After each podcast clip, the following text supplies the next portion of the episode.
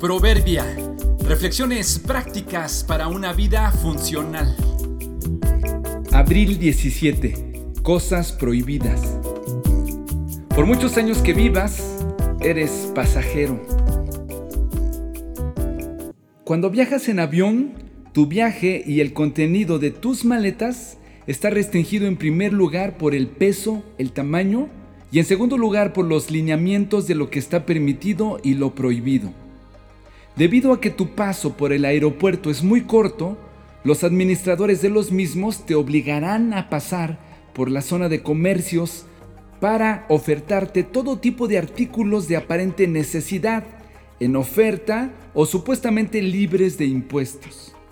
Si tienes tiempo libre antes de abordar el avión, estas tiendas sirven para entretenerte mientras esperas o para observar todo lo que no deberías comprar pero que las tiendas y los vendedores insistirán en vendértelo.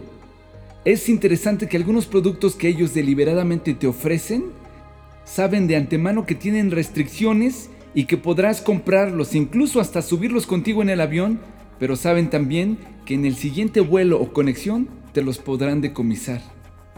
En cuanto a líquidos, está permitido traer contigo solo envases de hasta 100 mililitros y no más.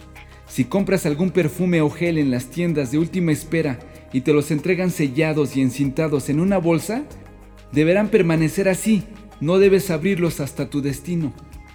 Mucha gente compra, quizá por ignorancia o con la esperanza de no ser revisados, pero es triste ver cómo decomisan toda clase de cosas de los pasajeros por más que luchen por recuperarlos. Simplemente no está permitido volar con ellas encima.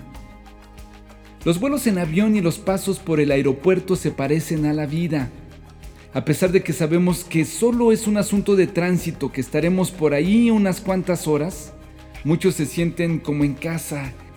Quisieran gozar ahí como si fuera para siempre.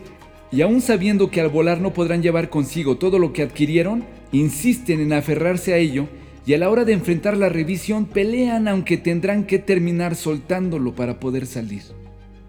¿Sí sabías que nada de lo que compres aquí podrás llevarlo cuando partas? Disfruta mientras puedas todo lo que puedas. Aunque intentes esconderlo, no podrás llevarlo. Recuerda que estamos aquí de pasada. Esta no es tu casa. Este no es tu destino final. Por eso nos llaman en los aeropuertos pasajeros. Después de todo, no trajimos nada cuando vinimos a este mundo, ni tampoco podremos llevarnos nada cuando lo dejemos. Así que, si tenemos suficiente alimento y ropa, estemos contentos. Primera Timoteo 6, 7 y 8.